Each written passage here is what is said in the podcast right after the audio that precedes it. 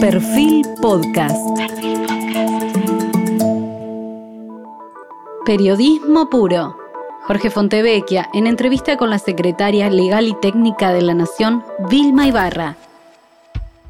Buenas noches. Hoy estamos con una funcionaria del Gobierno Nacional muy cercana al presidente y persona de máxima confianza, la secretaria legal y técnica de la presidencia Vilma Ibarra.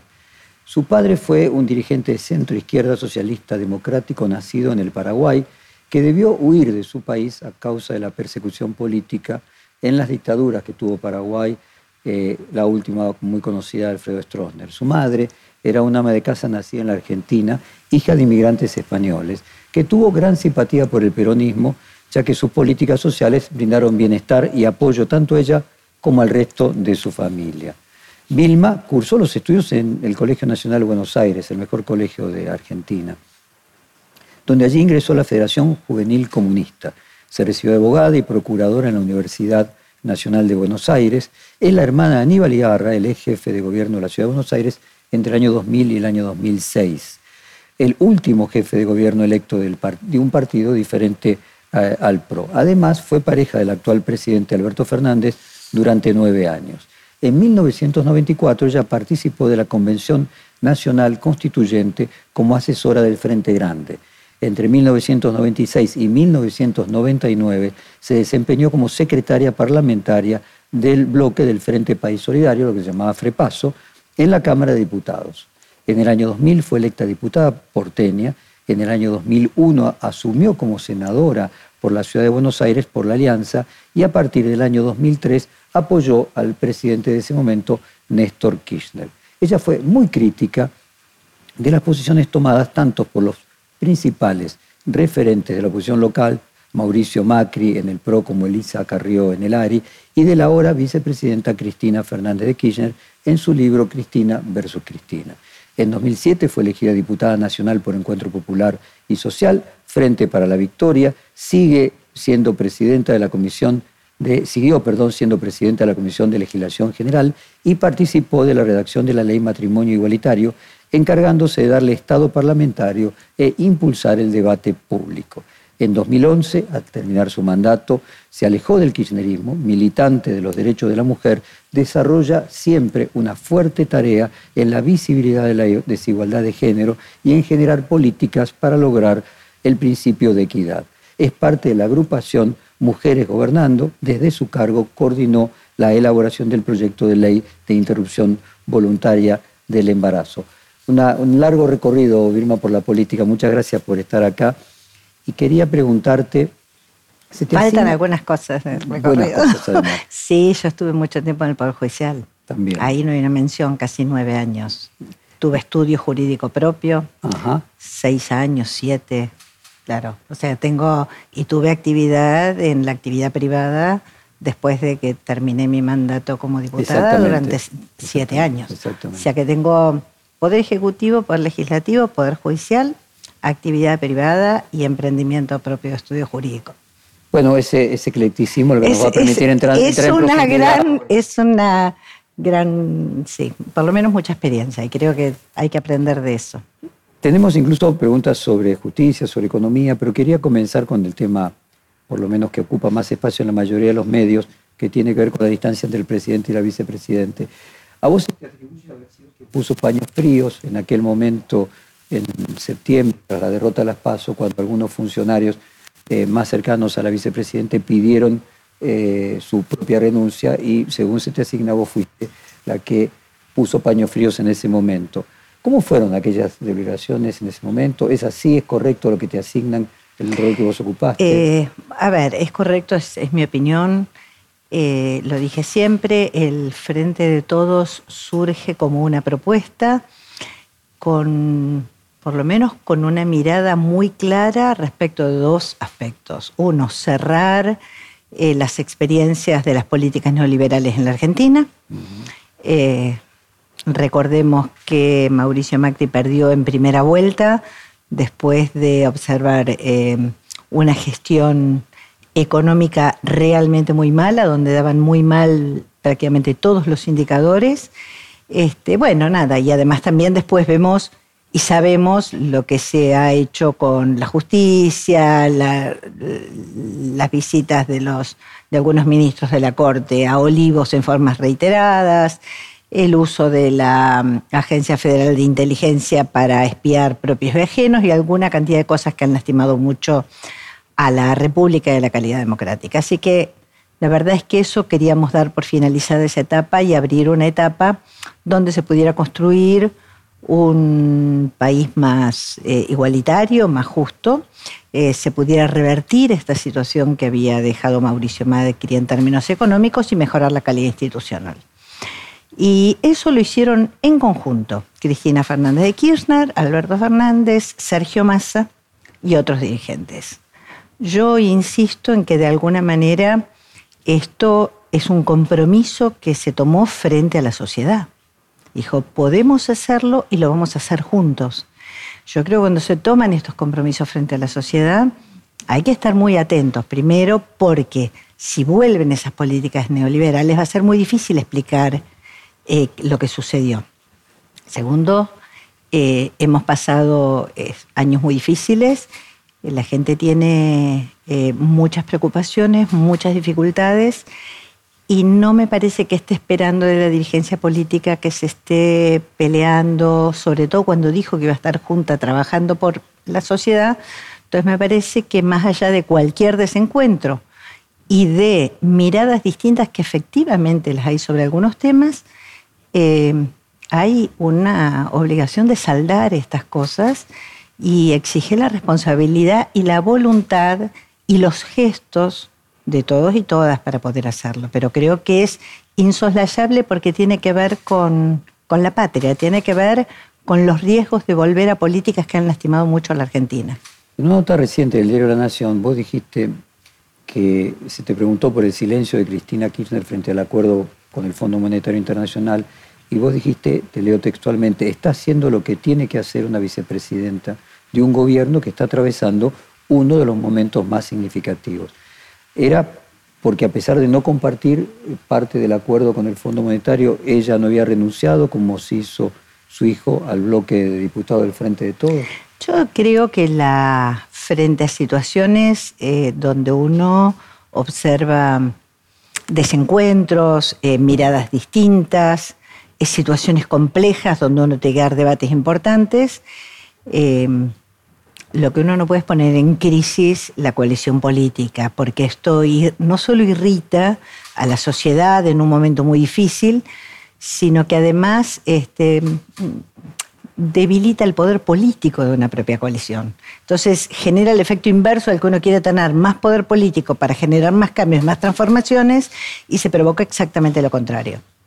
Entonces me parece que si hay eh, una mirada crítica respecto a todo el camino de renegociación, bueno, la verdad es que se puede ir hablando durante ese camino de la renegociación. Ahora, llegados a tres días de eh, que había que hacer un pago muy importante y que frente a una posibilidad de que si no había acuerdo había default, digo, digo había default porque los pagos, no me digan que es mora, porque los pagos previstos para este año superaban los 19 mil millones de dólares y Argentina no está en condiciones de pagarlo, no puede pagar.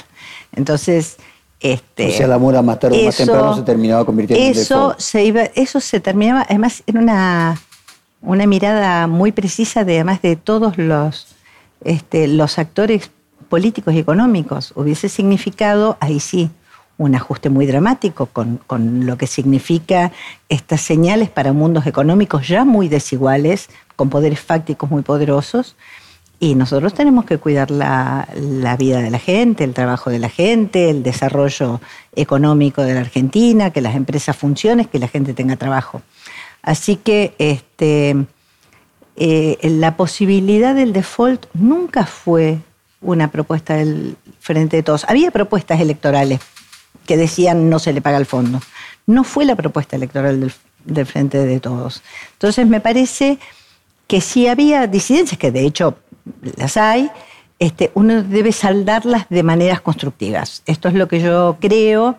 Eh, tuvo que ver con eso, que yo valoraba que no hubiese habido gestos que pudieran lastimar y me pareció valioso que no los hubiera. En el caso de la vicepresidenta, en el caso del jefe de bloque que renunció, ¿cuál es Bueno, fue una decisión, eh, él la explicó.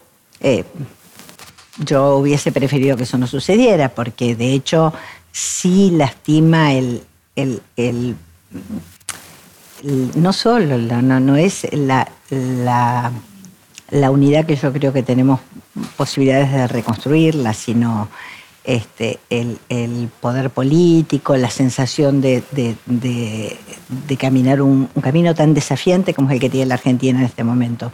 Pero en definitiva creo que todo el gobierno fue muy respetuoso de esa decisión. Eh, de la decisión de Máximo Pero hemos sido, el presidente también cuando habló de eso dijo no hubiésemos querido que sucediera, respetamos su decisión, continuemos que hay mucho trabajo para hacer para gobernando la Argentina y es el frente de todos el que está gobernando la Argentina.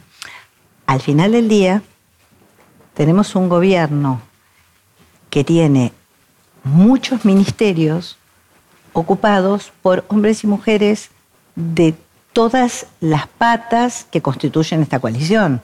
Y no son lugares menores o lugares que no tienen peso en la gestión. Son lugares donde se manejan enormes presupuestos y se toman todos los días decisiones que afectan la vida cotidiana de la gente.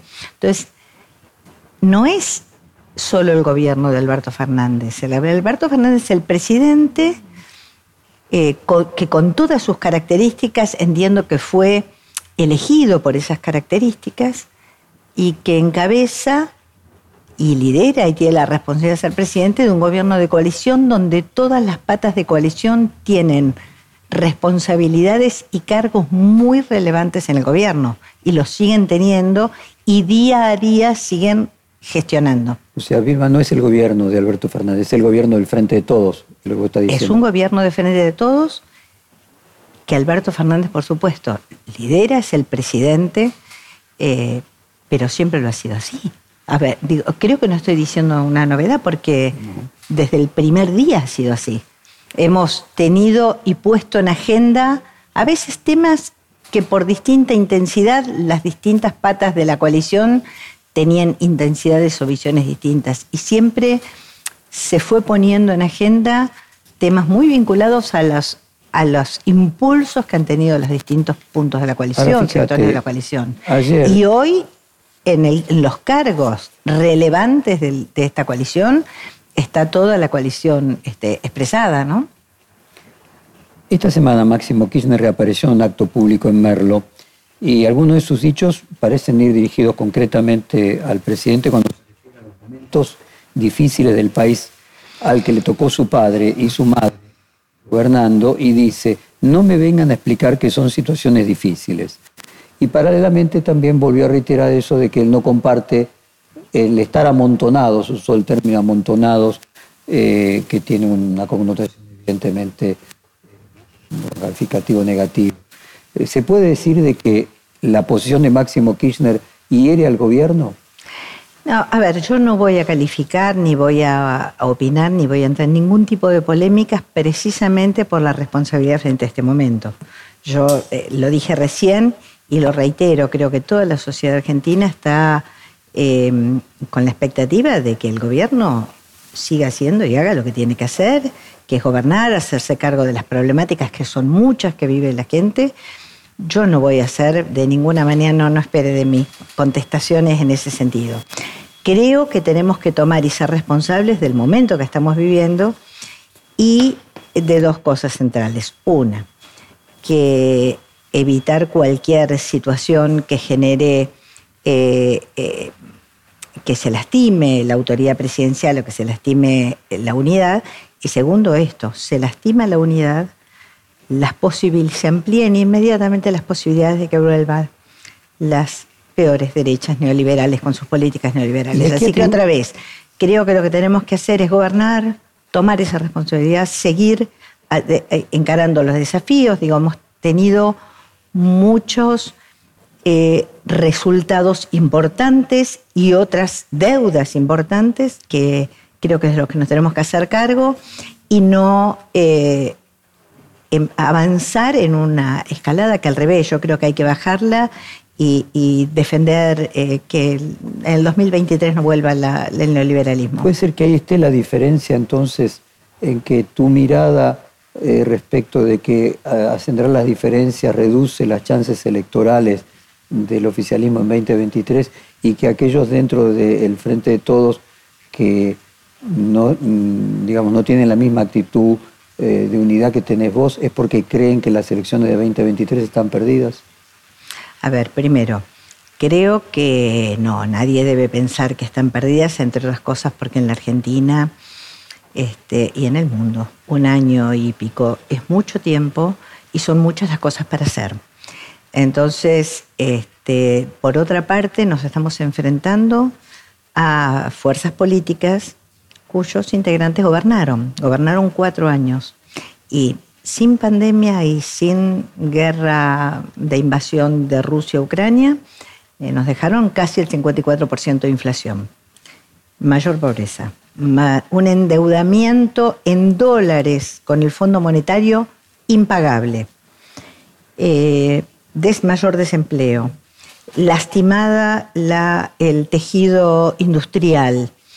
Eh, digo, perdieron en primera vuelta. Estas políticas las conocemos ya las conocemos, las vivió y las sufrió el pueblo argentino, por eso votó en contra con una esperanza que le dio el frente de todos. Nosotros no podemos desilusionar. Yo siempre digo que la desilusión es, una de las, es uno de los sentimientos más terribles, porque supone que primero uno se ilusionó. Y uno se ilusionó por compromisos concretos. Hubo compromisos concretos del presidente Alberto Fernández, de Cristina Fernández de Kirchner, de Sergio Massa y de todos y todas las que los acompañamos. Hay que hacerse cargo de eso. En ese sentido, los números muestran una recuperación de la economía y del empleo. Por ejemplo, marzo fue el mes histórico en venta de cemento y de hierro, y la desocupación bajó al 7%.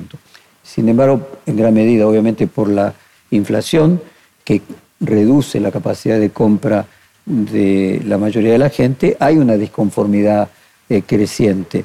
Encontrás eh, que se crece justamente porque hay una licuación de los ingresos de la población que aumenta la competitividad de los sectores productivos a bajarle el costo laboral y que ahí el gobierno tiene un dilema entre cuánto redistribuye y cuánto se crece? A ver, no. En primer lugar, no dan eso las, eh, este, las mediciones del INDEC. El año pasado, en empleo registrado, eh, el empleo registrado le ganó la inflación. El empleo público estuvo casi empatado, prácticamente empatado, donde había una deuda muy grande es en los sectores eh, más golpeados por la informalidad, porque además fueron los sectores que más sufrieron el efecto de la pandemia, porque frente a la pandemia se pudo acceder a determinados lugares con el IFE, pero hubo una actividad muy importante del gobierno para proteger el tejido industrial, el tejido económico, se fue a pagar con los ATP nóminas salariales, se dieron créditos a tasa cero, también para monotributistas, pero siempre el lugar de la informalidad, por su dificultad para ser registrados, para llegar a acceder, este, porque no tienen beneficios sociales, además, este, eh, propios de la condición de la, informalidad que tienen, este, quedaron más golpeados. Pero aún así también el índice de Gini, que salió y fue ayer, y el tema de... De, la redistribución de la renta. Claro, la distribución de la renta también muestra que en el último semestre de 2021, los del decir de más abajo, de menores ingresos, también está recibiendo una mayor parte de la distribución. Si además agregamos que hemos mejorado los números de empleo a la prepandemia, o sea, están mejor que lo que los dejó Macri. La actividad económica el año pasado que nos decían, bueno, lo de la pandemia había previsiones que se iba a recuperar recién en cuatro o cinco años. En un año recuperamos lo de la pandemia, se creció al 10,3. El empleo del registro de 7 es con mayor actividad económica, es más gente buscando trabajo, no es que bajó porque la gente no busca trabajo. Entonces, hay números optimistas. ¿Alcanza? No alcanza, pero uno tiene que ser muy consciente de que eso no alcanza. Uno puede saber que, los salarios de la gente y los ingresos de la gente en general tienen una capacidad de compra menor de la que tenían hace dos años. Yo creo que eh, sí, tienen efectivamente, estamos recuperando la parte de la pandemia, recuperando la parte de la pandemia, después hay que recuperar la parte de Macri. Pensemos que el macrismo entre 2017 y 2019 le hizo perder, eh, tuvimos, eh, le hicimos, Casi 20% del salario real, sí. El 20% del salario real y el aumento de la inflación. Todo eso es lo que nosotros vinimos a recuperar.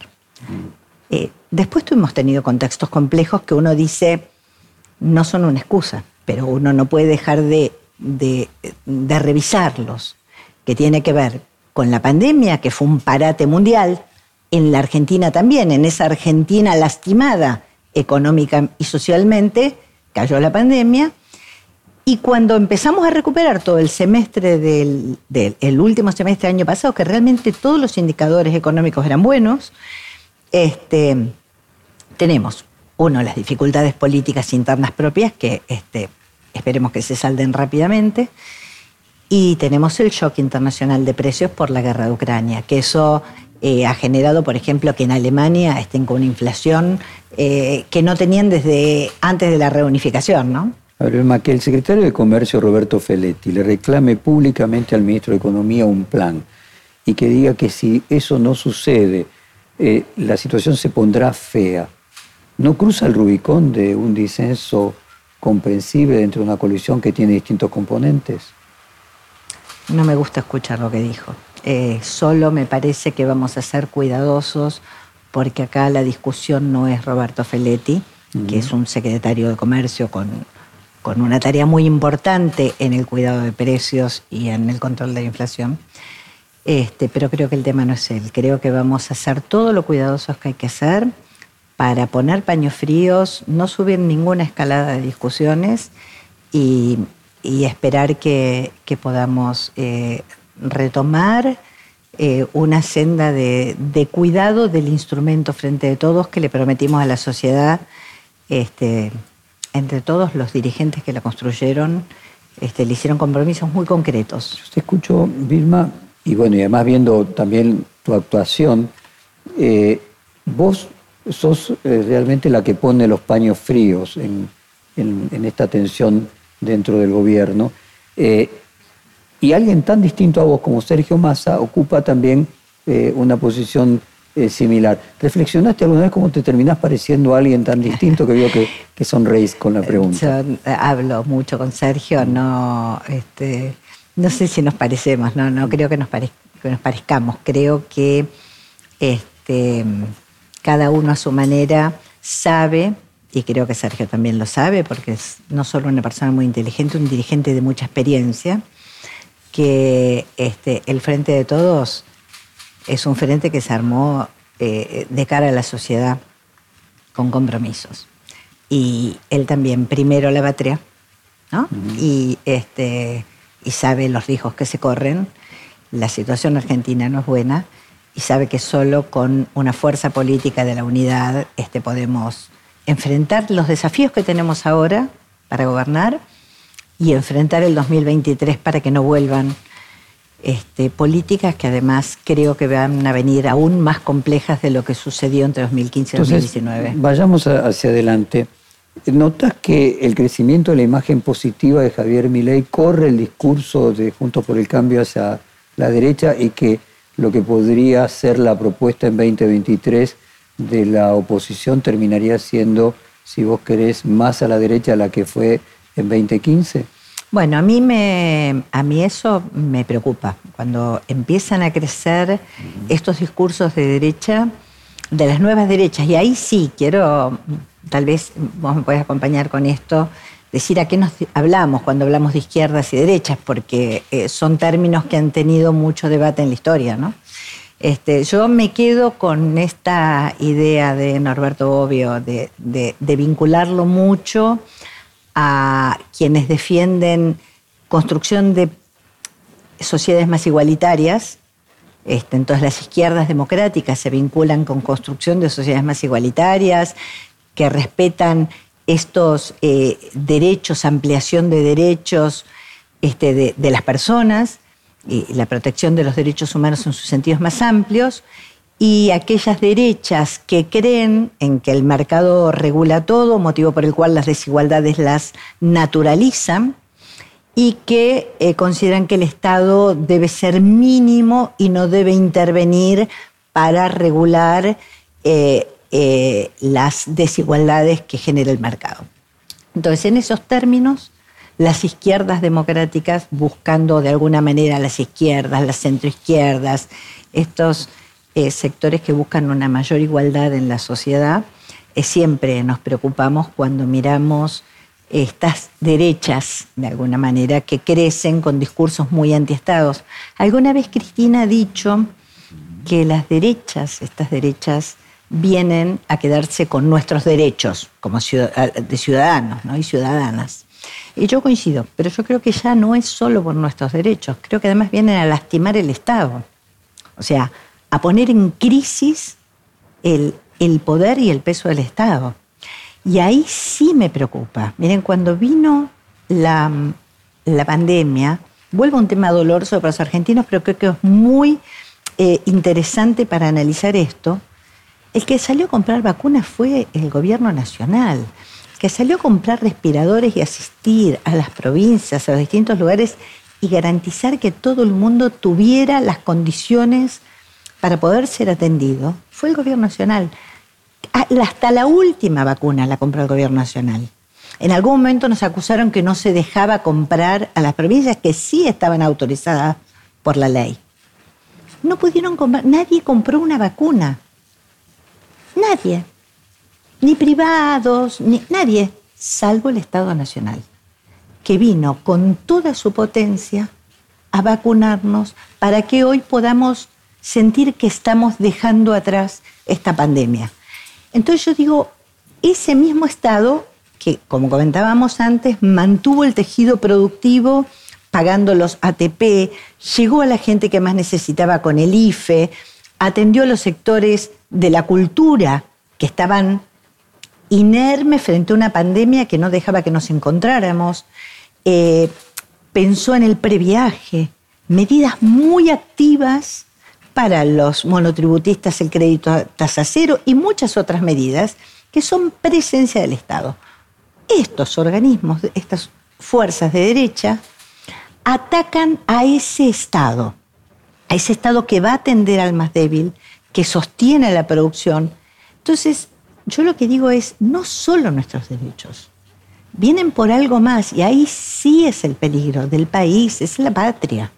Estas fuerzas políticas este, eh, de estas nuevas derechas empiezan a preocupar muy duramente algo muy importante que es en la historia argentina, que es saber que al final del día el Estado puede llegar con, a veces es un Estado elefanteado, así como más bobo, pues no sé, más burocrático, pero el Estado está ahí.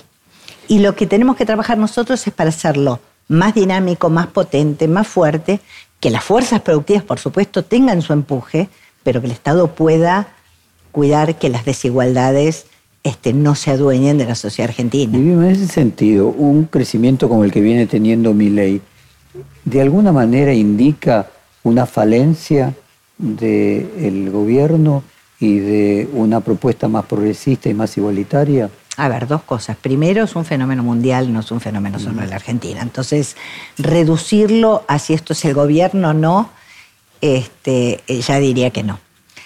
Eh, segundo tema, como esto sí es un debate eh, que, también está en la Argentina, pero que tiene muchas expresiones en el mundo y que no es solo de estos dos últimos años, es de, de estos última década, diría yo, este, siempre ha tenido expresiones a lo largo de la historia. ¿eh? Han sido expresiones que ah, se han presentado de diversas formas, pero estas eh, derechas duras, radicalizadas, que se montan sobre la angustia, la desilusión eh, de la gente o la falta de, de, horizonte y dan respuestas fáciles. Entonces, todos los de la casta política, bueno, Ok, eh, no es todo lo mismo. En la política, lo sabemos, no es todo lo mismo. Como en ningún ámbito de la vida, ¿no? Como en ningún ámbito de la vida, muy bien, muy bien dicho. Entonces, este, me parece que son respuestas fáciles que solo tienden a canalizar un enojo que sí está. La gente, nuestros ciudadanos y ciudadanas en general durante el día tienen muchas cosas. No están em, analizando cada propuesta política de cada uno de los dirigentes y dirigentes, no es así. Entonces, están eh, eh, con muchas dificultades, hemos pasado dos años de pandemia durísimos, este, eh, tenemos muchas dificultades. Bueno, la gente está enojada, está preocupada y tiene razón. montarse sobre eso para proponer planes erráticos como una dolarización de la economía además en las condiciones de Argentina con pocas reservas, es francamente, este, yo diría temerario, pero en todo caso lo que siento es que eso se puede hacer fácil desde la oposición sin responsabilidad de gobierno y montándose en los enojos de la gente para capitalizarlos y sumar votos. Pero que esas experiencias cuando gobiernan dejan a los países muy mal. Vilma, comenzábamos antes, vos pasaste tanto por el Poder Legislativo Mm. como por el Poder Ejecutivo, como por el Poder Judicial y por la actividad privada. Mm. Habiendo hecho ese recorrido ecléctico entre los tres poderes del Estado y al mismo tiempo los privados, cuando escuchas hablar de casta política y que obviamente imprime, ¿no? y no es solamente un fenómeno argentino, en España se utiliza exactamente el mismo término. ¿Qué reflexión podés hacer para la audiencia de aquellas personas que dedicaron toda su vida a la política y que por lo tanto uno puede decir, bueno, tienen como profesión la política, son una casta, merecen por el contrario ser elogiados. Eh, contanos tu propia ni lo uno ni lo otro. Yo lo que creo es que a lo largo de la vida política uno encuentra gente maravillosa que trabaja mucho y encuentra gente francamente espantosa que uno dice, esta persona nunca debería estar en un lugar público porque eh, son de temer. Hay de todo. Hay gente profundamente decente que pone su mejor voluntad y hay gente eh, que uno le espanta los niveles de, discrecionalidad, de falta de respeto a la ciudadanía que a veces uno se encuentra. Cinismo. Eso, ¿eh? Cinismo. También lo hay. Es como en todos los lugares de la vida. Es, es simplemente que acá se ve más. Está todo mucho más expuesto. Este, pero entonces es muy fácil, digamos, eh, canalizar todo ahí. Argentina tiene problemas estructurales de muchos años. Vivimos en un mundo muy desigual, con un capitalismo muy salvaje y que genera mucha desigualdad. En el mundo hemos vivido cosas durísimas, eh, genocidios, guerras, y seguimos viviéndolas, digamos, y Argentina está como un país en general bastante pacífico, que ha vivido la guerra de Malvinas, pero hemos tenido eh, golpes de Estado muy duros, tenemos problemas económicos estructurales muy profundos y deudas muy profundas con una ciudadanía que efectivamente estamos conviviendo hoy con niveles de pobreza que no son aceptables para hablar de calidad democrática. Entonces, esos son los desafíos. Ahora, no alcanza con eh, esos gritos de toda la casta política, porque al final del día, los que se presentan como outsiders hacen política. Ingresan a la política, están como diputados en la política o están como senadores en la política, llegan a los gobiernos como en la política, pueden hablar como outsiders, pero después traen a arman sus equipos, como no sé, nos tenemos que enterar que Macri se mostraba como un outsider, pero lo trajo arriba a la AFI, que fíjense lo que hizo. Y tuvo una gestión como diputado de cuatro años que, ¿qué dejó de importante el Macri diputado? Bueno, entonces uno lo que dice es un problema de ser político o no ser político, no es un problema de hacer bien la política, de tomárselo en serio, de hacerlo con y no de vivir de la política. Que eso a mí me parece muy bien, uno termina su mandato, no está ejerciendo otra cosa, si tiene un cargo lo hace correctamente, no hay que, se sale a buscar trabajo. Digo, me parece que es lo que nos toca a las personas que venimos como servicio. Tres escenarios eh, posibles, por lo menos los cientistas en, en, ciencias políticas. Uno es que lleguemos al año próximo con un sistema político como el actual. Dos coaliciones, las mismas dos coaliciones que han competido en la última década, eh, la oficialista y la opositora, y que se fueron alternando. O sea, que tengamos el año próximo un sistema, un status quo de lo actual. Otra es que no, que el sistema político se rompa por crisis, por eh, acumulación de pérdidas de calidad de vida, por desconformidad con el sistema político y aparezca un Bolsonaro, eh, un personaje disruptivo, la antipolítica. Y otro escenario es que pueda, por el contrario, el, el mismo diagnóstico que llevaría a decir que se puede generar una disrupción, que por el contrario, en lugar de crear un Bolsonaro, crea una unión de fuerzas de centro de las dos coaliciones, tanto de la oficialista como de la opositora, en una reconformación del sistema político. En, ese, en, esa línea hubo esta semana una reunión en la casa del ex gobernador de Sartortugay en la que participaron gobernadores como el presidente del radicalismo de Jujuy, el gobernador peronista de Córdoba, candidatos a muy posibles gobernadores de Entre Ríos como Frigerio, personas que participaron del gobierno anterior al gobierno kirchnerista como Randazo, personas que representan a Roberto Labaña como Graciela Camaño. ¿Ves allí eh, alguna señal de algo que pueda ser novedoso? No, primero, a mí me gusta hablar con términos claros a qué nos referimos. Yo por eso pensé decir cómo diferencio derechas e izquierdas por la igualdad o desigualdad, quienes defienden construcciones más igualitarias y quienes consideran que la desigualdad es parte de la, naturaleza de, las sociedades. Eh, en ese marco, no, lo de centro no, me estaría sirviendo para definir. Creo que es una agrupación de, dirigentes políticos ya conocidos, que han gobernado, que han tomado sus decisiones, que los conocemos, que vienen algunos del peronismo histórico, otros de la alianza. Este, no me parece que sea un agrupamiento que marque un centro, un equilibrio. Este, eso como, como, primera medida. Me parece que es un sector que, como todo sector político, tiene que eh, eh, encontrar un sector social al cual representar. Yo sigo pensando que al día de hoy están dos modelos enfrentados, ¿no? Un modelo claramente neoliberal y un modelo de mayor redistribución del, ingreso y de mayor cuidado y de ampliación de derechos.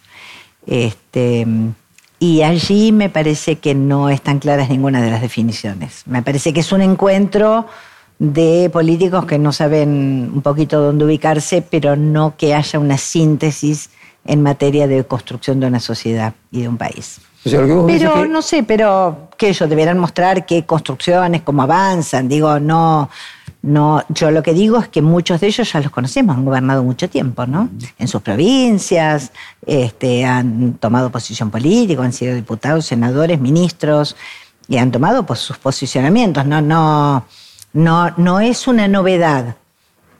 Es, parte de lo que ya conocemos. ¿Pero vos crees que estructuralmente, independientemente de la intención de esos dirigentes, la sociedad está estructurada sobre la base de dos ideas fuertes? No, no, no siento que la sociedad está estructurada. La sociedad puede, de hecho, puede buscar distintos caminos para, para expresarse. No, no, siento que hoy básicamente sí tenemos...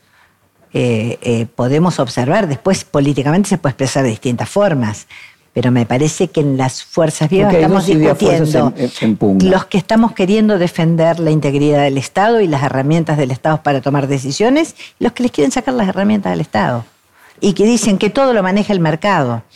Y cada vez que pasó eso, en la sociedad argentina aumentó la pobreza, se acabaron, no sé, como digo ahora, se acabarán las vacunas, se acabará la asistencia social, y siempre suele ser eh, situaciones de mucha más miseria y mucho más dolor para la Argentina, más desempleo. Mm. En diciembre de este año, en este mismo reportaje, en una serie de reportajes, el que yo realicé, Alberto Fernández, ahí fue cuando él anunció que se iba a presentar como precandidato en las PASO para su reelección eh, y que habría la competencia para la candidatura del Frente de Todos a un sistema de internas a través de las pasos. Pero en aquel momento eh, la inflación no se había manifestado con el ritmo eh, actual. Así como es lógico que un presidente que puede ser reelecto no descarte nunca su reelección, incluso para no desempoderarse antes de tiempo. Sería lógico que si llegado el momento del cierre de las candidaturas, él no fuera el mejor candidato, dejara que otro se presentase. ¿Te imaginas eh, Yo creo que uno siempre en las coaliciones busca los mejores candidatos o las mejores candidatas. Esto, esto es así, ¿no? no las candidaturas no pueden ser caprichos, tienen que expresar lo mejor de una fuerza política, es lo que merece la sociedad. Al final del día, estamos todos acá para que construir una sociedad mejor. O sea que siempre las candidaturas tienen que expresar una síntesis de una coalición y encontrar la mejor persona que lo exprese. Este, así que falta mucho tiempo todavía. Yo creo que primero hay que hacer muchas cosas, hay que dar muchas respuestas. Este, me parece bien que se salden las cosas por pasos. Tenemos una, una ley que además había sido impulsada por Cristina en, en, este, en el Congreso y, sancionada, este, está vigente, hay que, hay que poder utilizarla como una muy buena herramienta eh, democrática, en términos democráticos. Este, para todo lo demás, para los nombres, creo que hay muchas urgencias, mucho para hacer y, tenemos que dejar que eso suceda. La coalición va a tener que elegir a sus mejores personas.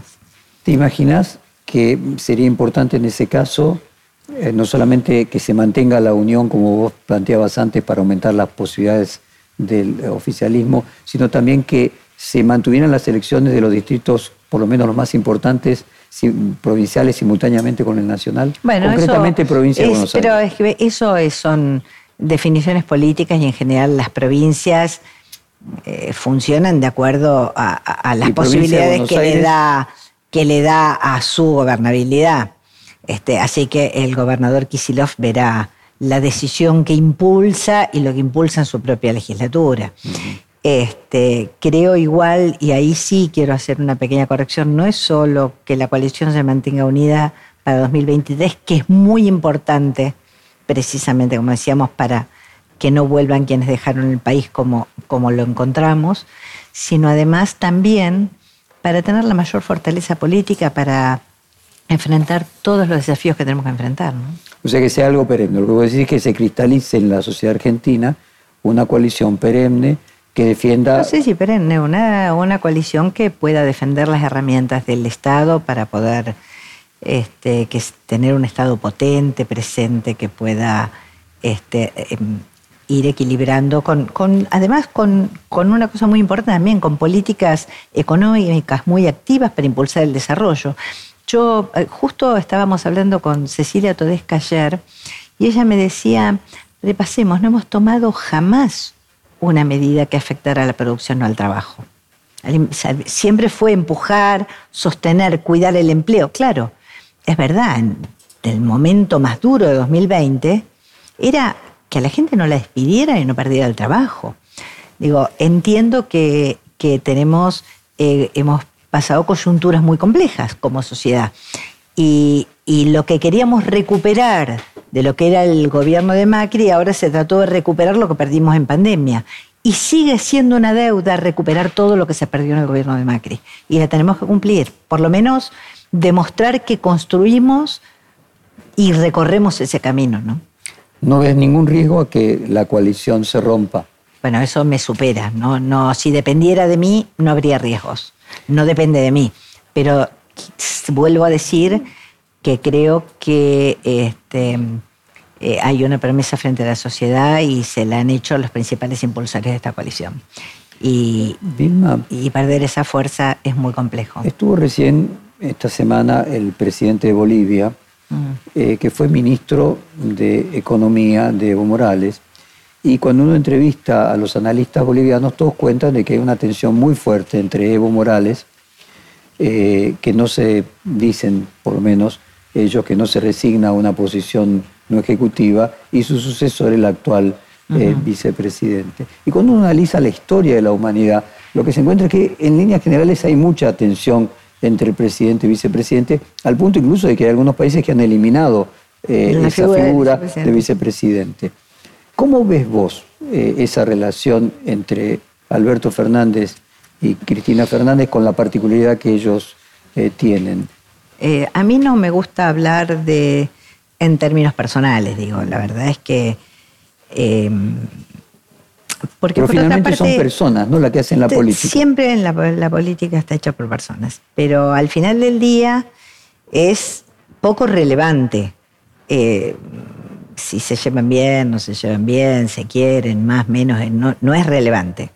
Lo único relevante es los compromisos políticos que se han asumido y, en eso es, no sé, no, no, es importante eh, el uno en la actividad política, a mí, en el gobierno, hay gente a la que quiero muchísimo, gente a la cual, la verdad que no. ¿Qué le vamos a hacer? Pero yo tengo que trabajar para todos y todas. Yo tengo que cuidar la legalidad de los actos de todos los ministros y las ministras, que las cosas se hagan bien y ayudar a todos y todas a que así suceda. Eh, porque son compromisos que uno asume cuando se presenta para estas cosas y no, no se tiene que presentar. Entonces, eh, Creo que, eh, primero, eh, yo tengo eh, en muy alta consideración la, capacidad de Alberto y de Cristina en este sentido. De ninguna manera creo que estamos discutiendo temas personales, creo que estamos discutiendo este, diferencias políticas que además se han evidenciado en votos. O sea, no, no estoy diciendo una cosa nueva. creo que ninguna diferencia eh, justifica que se lastime una coalición y que ello le pueda abrir la puerta a la derecha en el 2023. Esto es lo que creo. Pues déjame pasar al tema de la justicia. Vos mencionabas que además vos tenés una formación no solo en el Poder Ejecutivo y Legislativo, sino también en el Judicial. ¿Qué, ¿En qué situación está que el proyecto de reforma judicial que se presentó en 2020? Me parece que está detenido en el, en el Congreso, no ha vuelto, no ha tomado eh, eh, un estado para, para ser tratado en el recinto, ¿no? Este, ¿Te entristece que.? No, me parece que era eh, algo bueno que se podía hacer. A ver, yo de verdad creo que, primero, el Poder Judicial en general no tiene una buena visión de la sociedad y yo creo que no funciona lo bien que debiera todos los jueces y juezas no. Hay jueces y juezas no solo probos y probas, sino que trabajan muy bien, que enorgullecen la función, pero en general la imagen de la justicia es una imagen mala en la, en la Argentina. Entre las tantas cosas que tiene imagen mala, la justicia también. Eh, tenemos una Corte Suprema construida por, que está eh, compuesta por cuatro varones. Este, eh, muy cuestionada en algunas de sus decisiones este, y algunas eh, conductas que no debieron suceder. Mire, cuando me dicen que algún ministro de la Corte ha ido a la Quinta de Olivos a jugar al paddle, a mí me entristece eh, como calidad democrática, ¿no? a usted le puede jugar al paddle, gusta jugar al paddle, al truco, al buraco, qué sé yo. A mí, a mi casa a jugar al buraco vienen mis amigas. No, la jueza de la cámara, no, vienen mis amigas, eso sí, mis amigas y mis amigos vienen. Mis familiares, yo les invito a mi casa. 8, 12, 14 veces, pero muy amigas además. Entonces estas cosas no, no deberían pasar.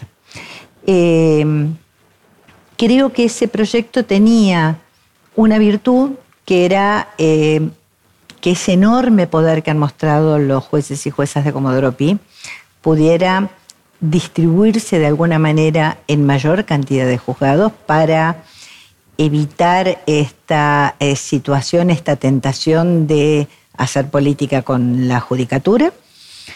Y eh, y además de, permitir una, eh, muy justificado además, por cierto, por la, cantidad de causas y de, y de delitos que investigan.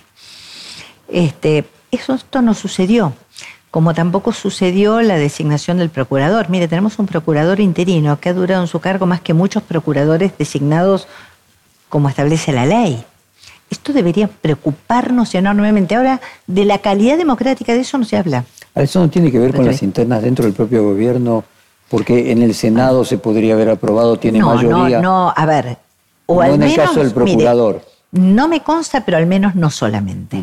Digo, yo he escuchado eh, algunas eh, eh, dirigentes importantes de la oposición que han dicho no vamos a votar ningún candidato este, que proponga el oficialismo.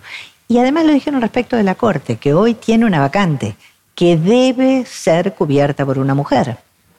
Pero ya anticiparon que no va a haber este, voto y no van a apoyar ningún, ninguna candidata que proponga el gobierno. Bueno, eso es un problema para nuestra calidad democrática, porque la verdad que el gobierno este, tendría que tener ese margen para poder presentar propuestas este, y, que haya una disposición al tratamiento, ¿no? Y respecto del proyecto de modificación de funcionamiento del Consejo de la Magistratura, ¿cuál es tu propia opinión de los proyectos que están en pugna y la discusión de fondo?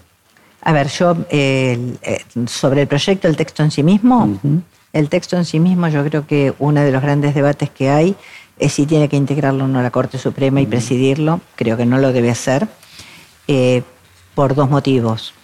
Uno, porque eh, precisamente la reforma del 94, que fue la que incorporó en el artículo 114 Consejo de la Magistratura, lo que intentaba era separar la administración de la justicia de la Corte y que la Corte fuera la que resolvía casos y establecía jurisprudencia. Poner a la Corte en la presidencia del organismo que tiene que dirigir y, gobernar la justicia, me parece que es primero una enorme contradicción. Eh, esto mm, eh, como, como posición, digo, además de otros problemas que tiene, si se apela el resultado de un jury, al final del día tiene que resolver la Corte y entonces todo va a ser inválido porque eh, está la Corte dentro del Consejo. Pero además de eso, que me parece que es muy técnico y, que, podríamos discutir mucho rato sobre la ley, creo que además estamos en un problema muy serio. Fue realmente muy malo el fallo de la Corte Suprema. Muy, pero muy malo. Eh, uno a lo largo de la historia democrática de la Argentina ha vivido y ha visto fallos malos, buenos, algunos fallos que nos han enamorado, este, vinculados a temas de derechos humanos, al, a cuando eh, se puso el protocolo de la ILE, de la interrupción legal del embarazo, del de el fallo de Sejean que permitió el divorcio vincular. Son algunas jurisprudencias que nos, que nos enorgullecen y otras nos avergüenzan. Y este fallo ha sido francamente de esos fallos que uno dice no debió suceder. La Corte Suprema tuvo más de cuatro años y meses un fallo para estudiar y no lo resolvió en cuatro años y pico, que se comió casi todo el gobierno de Macri. Y de repente un día dice, lo resuelve y dice, es todo inconstitucional lo que el, el, el Consejo de la Magistratura que durante 16 años funcionó sin conflicto. Y tienen que resolver todo en 180 días, hacer, y si no, todo va a ser nulo de acá en adelante. Me parece además, y hizo renacer, dice, como lo declara inconstitucional tales y tales y tales artículos, van a regir los de una ley derogada. Han vuelto a renacer una ley renovada y justo les toca a ellos ser presidentes, porque fíjese, hay, hay una cosa que es muy fuerte en esto. Entre los artículos que declaran inconstitucionales, uno de ellos es el artículo por el cual se dice que el Consejo de la Magistratura va a elegir por mayoría de sus miembros su presidente. Explíqueme por qué es inconstitucional eso. No hay un considerando del fallo que diga por qué sería inconstitucional que el propio Consejo de la Magistratura elija por mayoría de votos su, presidente. Lo declararon inconstitucional. Entonces, como está declarado inconstitucional, van a la ley vieja, justo les toca ser a ellos presidentes del... Es duro esto. No pareciera que esto ayude a una mejor institucionalidad. Es un organismo creado por la Constitución hace muchos años, que se tardó mucho en legislar y a quien le corresponde legislar es al Congreso. Nos guste más, nos gusten menos las leyes que saca el Congreso. Digo, yo de hecho había tenido críticas con este, con este. Ahora es la ley, la ley que rige. Entonces, esas cosas yo creo que son las que más lastiman algo que tenemos que cuidar mucho, que es que el Poder Judicial está para administrar justicia y no para ingresar eh, en la actividad, el trabajo y lo que la Constitución le dejó privativo de otros poderes. Se difundió que la noche del 20 al 21 de mayo de, perdón, del año 2020, en el medio de la pandemia, se habría festejado el cumpleaños en la Quinta Olivos de la Secretaria Legal y Técnica y le quedó la pendiente, pendiente la pregunta de si fue así o no. No, en mi cumpleaños yo lo suelo festejar. ¿Cuándo lo festejo? Con amigas, familiares, amigos, afectos. Este, yo cuando voy a Olivos voy por actividad como funcionaria. Bueno, convocada por el presidente. En el tema de género, valía, valía la aclaración. Recientemente, la agencia TELAM publicó una encuesta realizada en también 2021 entre 44 legisladores porteños, tanto en proporción de hombres como de mujeres, en la que surgió que el 96% de las legisladoras sufrió algún acto de acoso sexual o descalificación eh, por su vestimenta y que esas eran las formas de violencia usuales, incluso por los miembros del propio espacio político. Vos tenés un largo recorrido, senadora, diputada, secretaria legal y técnica, en el Poder Ejecutivo, en el Poder Legislativo. ¿Qué cambió en los últimos 20 años en las cuestiones de género y que hoy, en 2021, todavía las legisladoras cuenten esto? Cambiaron muchas cosas, eh, lo cual nos muestra lo tremendo de lo que han vivido las distintas generaciones de mujeres, no solo en este país, sino en el mundo.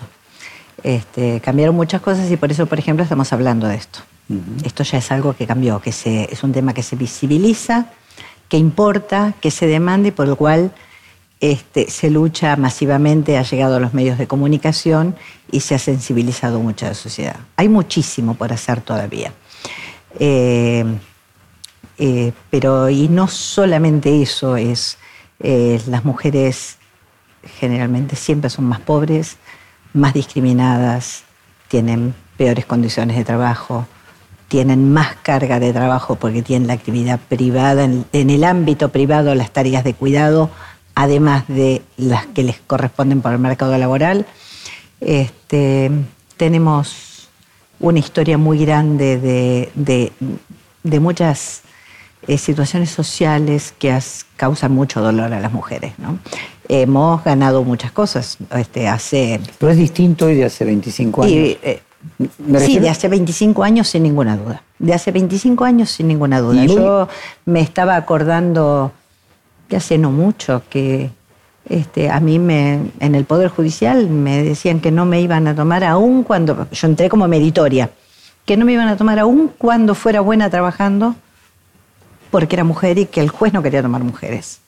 Y me lo dijeron en la justicia civil y me lo dijeron en la justicia penal. Y en la justicia penal además me dijeron algo terrible. Me dice, vienen los abogados y las miran a las mujeres y, este, y los policías no les, no les tienen respeto. Como además si fuera una culpa nuestra. Entonces, en vez de construir eh, la autoridad, que cualquier mujer puede tener autoridad, vamos. Este, el nivel de discriminación era muy alto y esto no estoy hablando de hace muchos años y esto existe en muchos lugares hoy. No es que esto se terminó. Hay lugares urbanos, Ciudad de Buenos Aires, donde uno eh, ve que hay mayores avances muchas cosas y en muchos lugares hay muchos avances con las mujeres y con las diversidades sexuales, pero hay muchísimo por hacer y hay eh, todavía este, muchos niveles de discriminación, de sometimiento, de mal pago. Este, con los cuales tenemos que trabajar, de violencias que tenemos que trabajar mucho. Esto se refería a legisladoras. Eh, en todos los lugares sucede. En todos los lugares. No, uno se imagina sucede con legisladoras, trato de imaginarme lo que puede suceder con los cargos. Eh, sucede en los ámbitos laborales eh, en todos los sectores sociales, en la actividad privada, en la actividad pública, porque es un tema de género y las mujeres estamos en todos esos lugares. Siguiendo en eso, como planteo cultural, eh, que muchas de las legisladoras sean esposas, hijas, eh, familiares de un político que primero hizo una carrera política importante, ¿es otra señal del machismo político inherente que tenemos? No, creo que ahí hay dos cosas. Primero hay casos y casos. Eh, hay muchas veces que vienen, muchas la actividad política están las familias. A veces que yo en mi familia eso es así. Mi papá era una importante persona de la actividad política. Este, hicimos la actividad política mi hermano Aníbal y yo. Claro, Aníbal es más grande, además se involucró primero. ¿Esto quiere decir que yo entré por nepotismo? A esta altura creo que he demostrado que con mis errores y mis defectos y mis virtudes, este, tengo mis éxitos y mis fracasos me corresponden solo a mí, o a mí y, con quienes hago política. Este, me parece que no es... Eh, hay muchas veces que eso sucede, sí, hay muchas veces que eso sucede. Eh, igual creo que como todos los eh, mecanismos, a veces se usan bien y a veces se usan mal, pero son muy importantes. la ley de cupo ha sido una gran ley que ha permitido acceder y construir poder y política a muchas mujeres, y eso significó también llevar a los debates públicos y políticos temas que en general los varones no habían llevado. Yo soy un caso de la ley de cupo. Cuando yo fui candidata a senadora con Rodolfo Terraño en el año 2001, este, había un montón de varones para, del frepaso para ser candidatos. Frepaso se llamaba en ese momento. Los jóvenes y las jóvenes que escuchan no, se van a, no van a saber de qué hablo, pero era una fuerza política importante en ese momento. Y, este, y bueno, se, se reglamentó la ley y tenía que ser varón mujer o mujer varón. Era Rodolfo Terraño que había ganado la interna del radicalismo y el Frepaso tenía que ponerse una candidata. Y yo fui fruto de eso, si no hubiesen sido varones. Pero también eso me permitió acceder que probablemente yo hubiese, me hubiese gustado participar, trabajar, pero una ley me permitió abrir un camino que sin duda si no hubiese sido ocupado y obturado por varones. Que a lo mejor también se eligen a dedo, ¿eh? Porque no digamos, pues, si no parece que los varones se eligen por concurso posible antecedentes y las mujeres a dedo.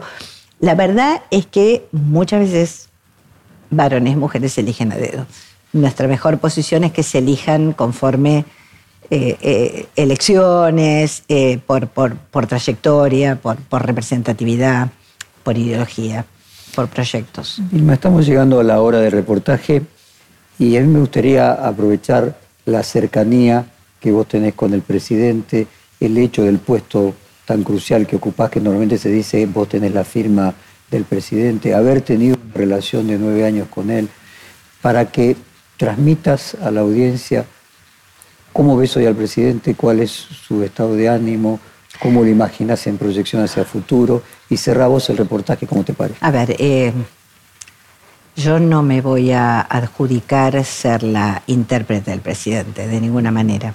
Este, yo soy una funcionaria del presidente y efectivamente tiene mucha eh, confianza en mí porque soy la persona que controlo la legalidad de lo que él firma. Entonces, y de los actos administrativos de gobierno. Es mucha responsabilidad la mía y mucha confianza la que él tiene que tener, porque más allá que él pregunte y todo, no lee cada expediente completo, sino que tengo que llevarle yo este, todos los antecedentes para que él pueda tomar una buena decisión. Em, que digo que ahí es muy difícil estar en sus zapatos, es una persona de mucha templanza, la cual le ha, tenido que transitar momentos durísimos de la Argentina, este, lo que fue el año 2020-2021 y ahora este nuevo shock eh, que nos viene a nivel internacional y que siempre lo vi con la templanza para enfrentar. Hemos cometido errores, seguramente yo creo que el presidente eh, tiene un balance de esa situación y que está totalmente decidido a enfrentar para adelante lo que le toca. Tiene un compromiso, lo quiere cumplir, lo va a cumplir y este, creo que si algo se tiene decidido es que el camino que él inició este, lo va a recorrer poniendo todo de sí para cumplir sus compromisos. Es muy consciente de lo que falta cumplir, muy consciente. Somos conscientes también del contexto en que, tuvimos. Pero no hay excusas, tenemos que gobernar en estas condiciones, yo creo que el presidente lo tiene muy claro. Todo lo que falta por hacer y todo lo que tiene decidido hacer.